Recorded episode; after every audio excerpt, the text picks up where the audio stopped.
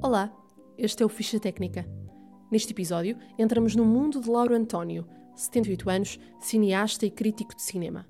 Recebeu-nos em sua casa, em Lisboa, entre várias pilhas de livros, filmes e histórias.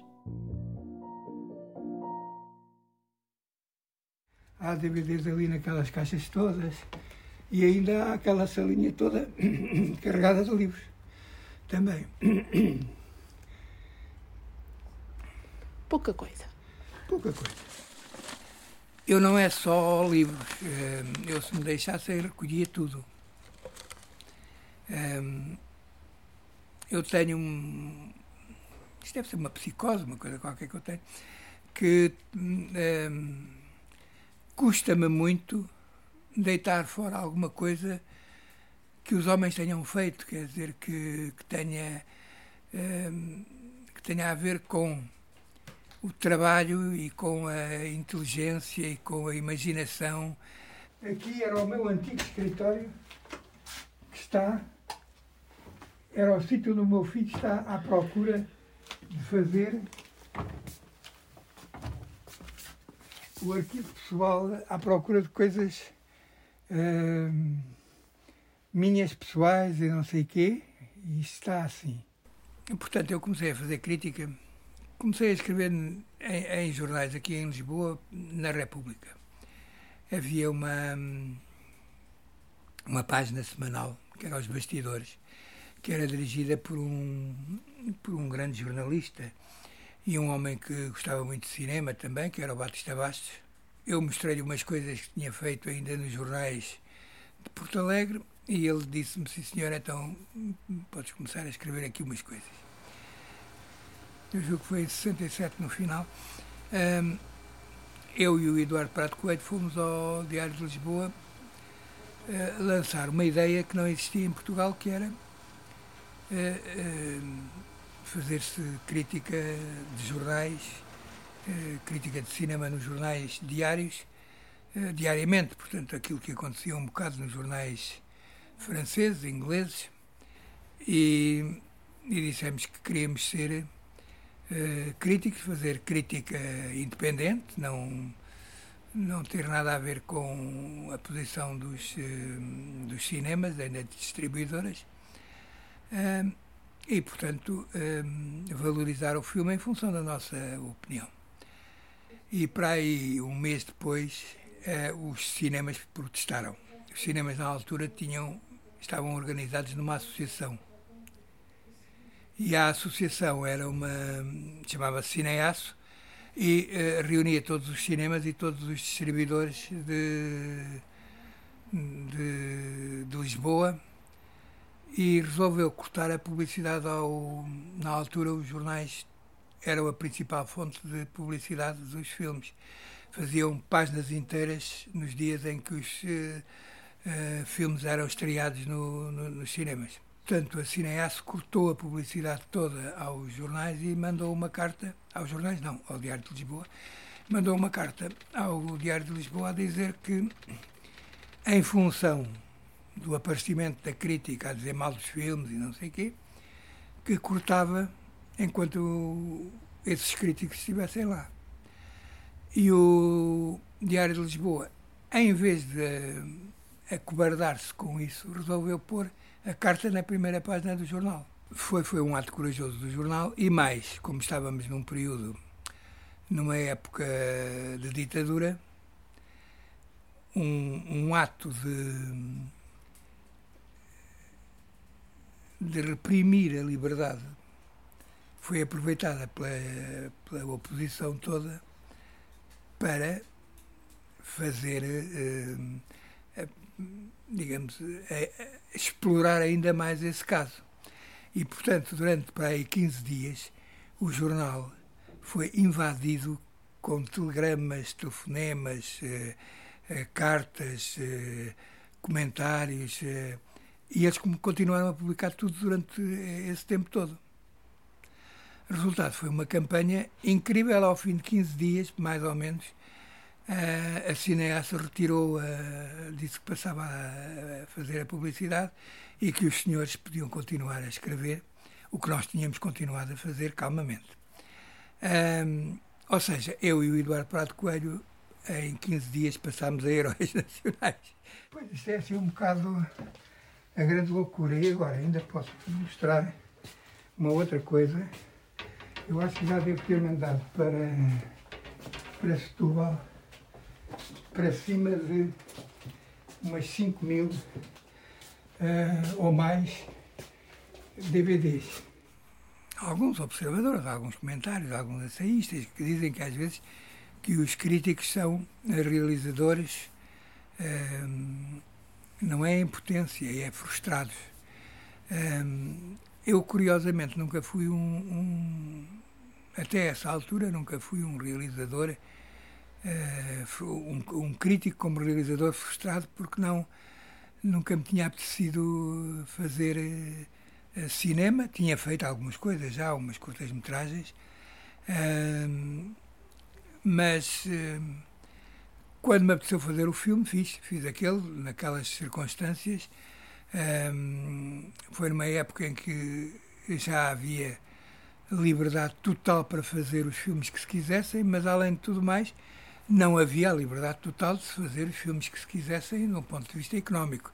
Nós sempre fomos muito. Um, dominados em função dos orçamentos mas sobretudo, por exemplo, a Manhã Submersa foi um orçamento eh, que eu tenho vergonha até de, de dizer, porque fez, foi um, um orçamento na altura. Eh, o subsídio que eu tive foram 2.500 2.500 contos. Ainda não foi desta que consegui. A minha mãe.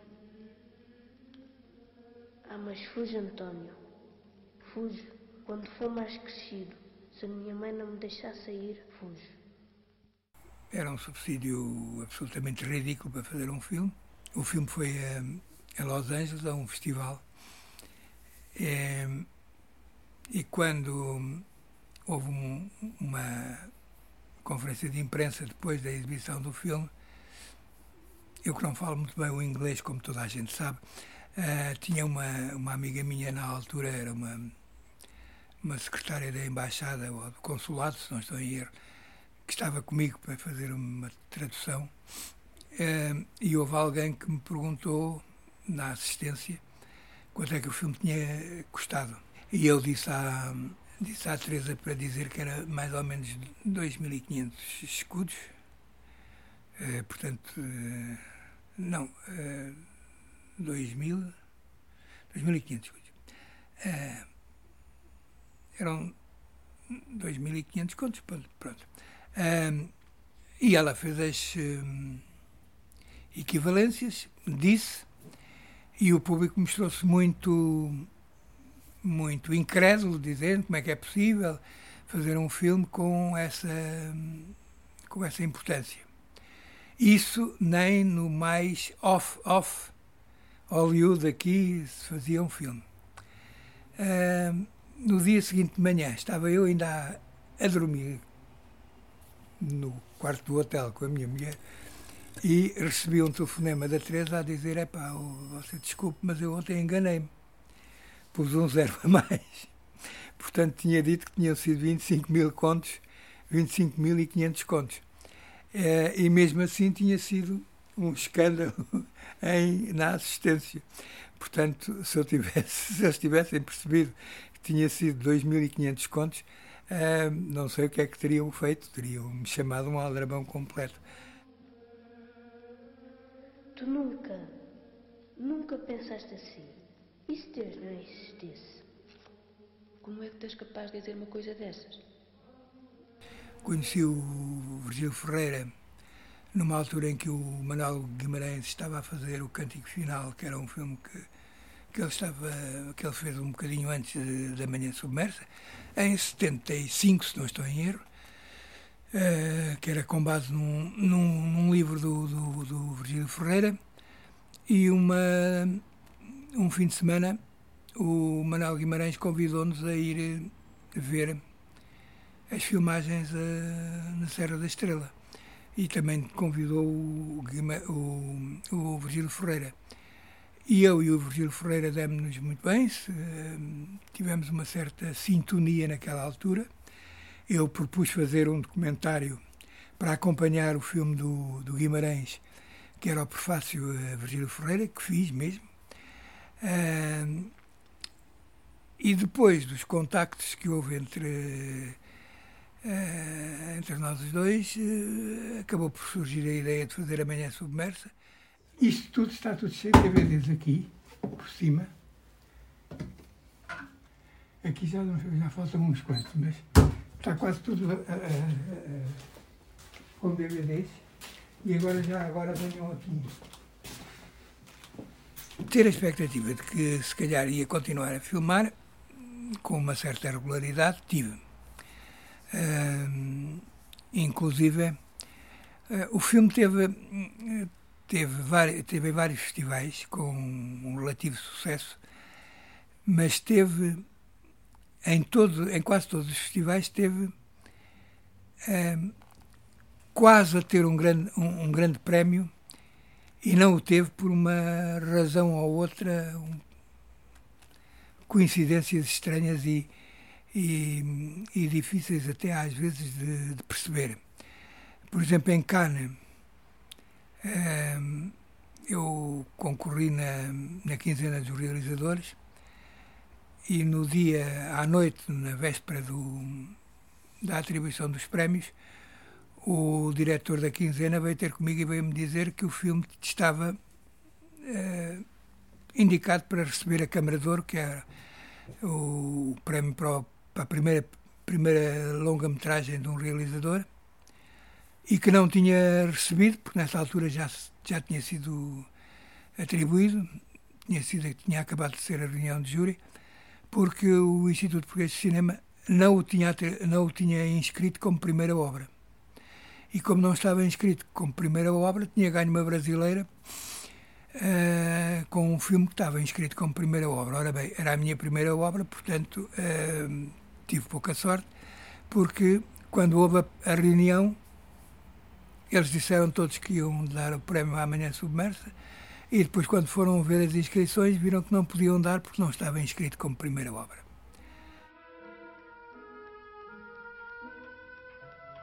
A leitura espiritual será sempre precedida da leitura de três artigos deste regulamento e seguida do exame particular de consciência.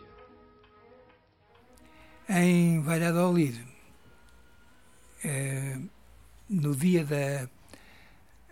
às, às duas horas da tarde, ou coisa assim, o diretor do festival, estávamos a almoçar, a acabar de almoçar, veio ter comigo e disse: Você vai ganhar o prémio, esteja preparado, porque amanhã, logo à noite, você vai subir ao, ao palco para receber o prémio. O júri já me disse que é o, o prémio.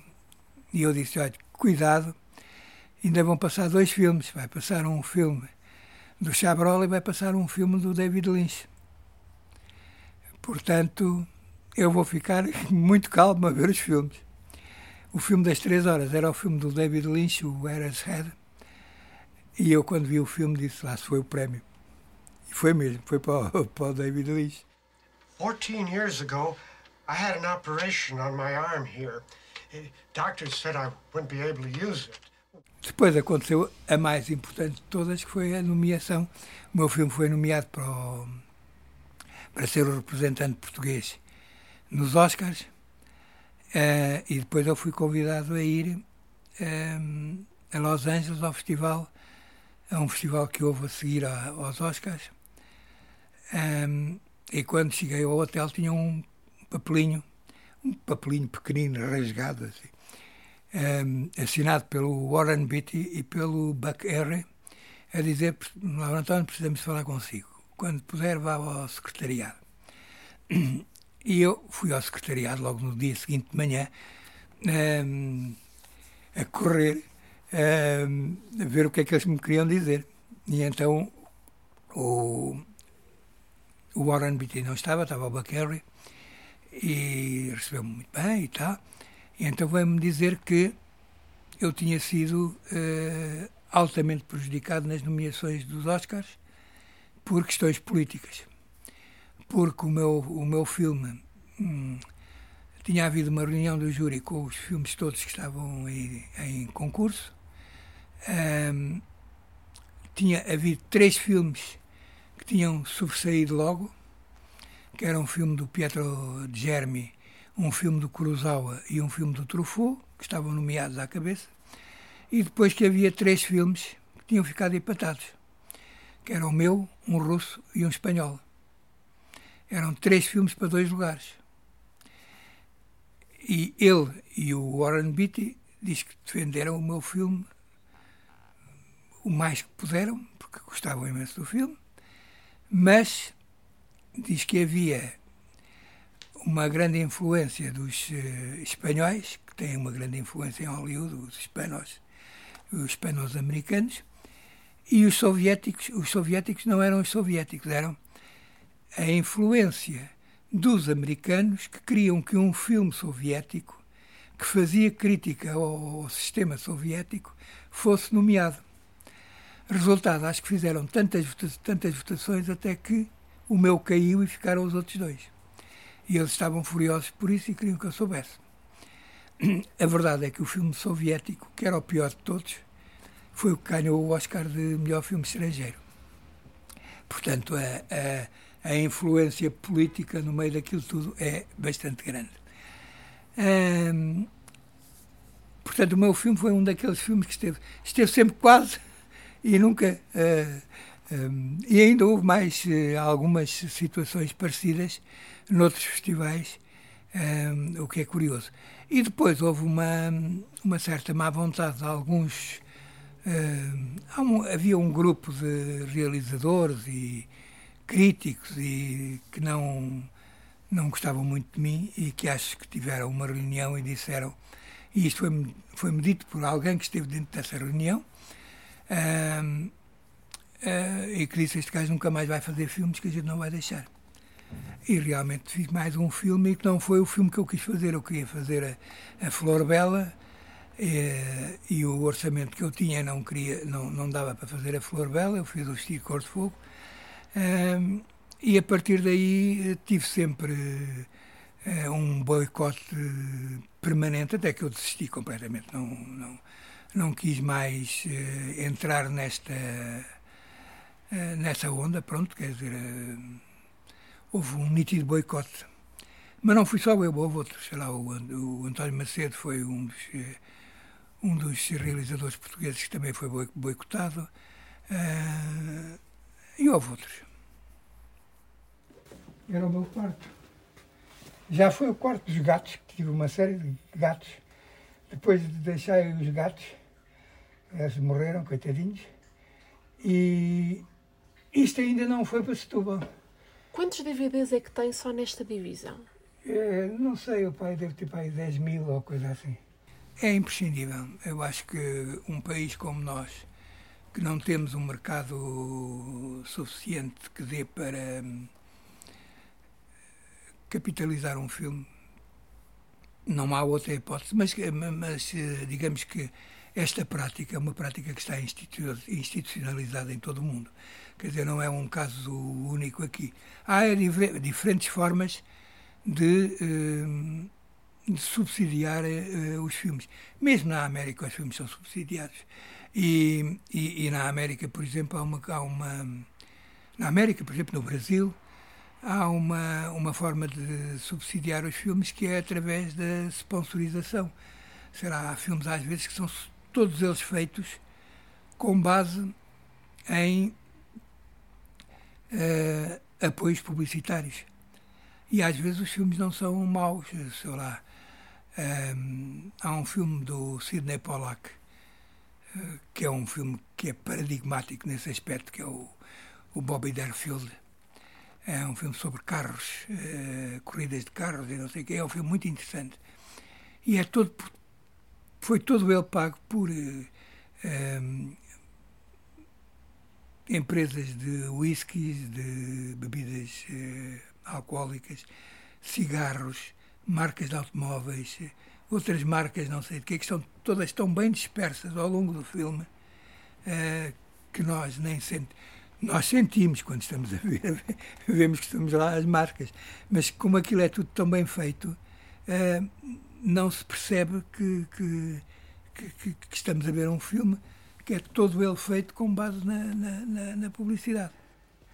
Aqui é que, por exemplo, já foi quase tudo, ali também já foram uns quantos. Agora, eh, não há em Setúbal, eh, não há nada que possa lá meter isto tudo, nem pouco mais ou menos. Há dois filmes portugueses que eu gosto muito. Um é o Aniki Bobó, do, do Manuel Oliveira, e que está numa categoria de eh, todos os filmes portugueses. Depois há Amanhã Submersa, que é um bom filme, que também gosto muito dele. E se eu não gostasse dele, quem é que havia de gostar?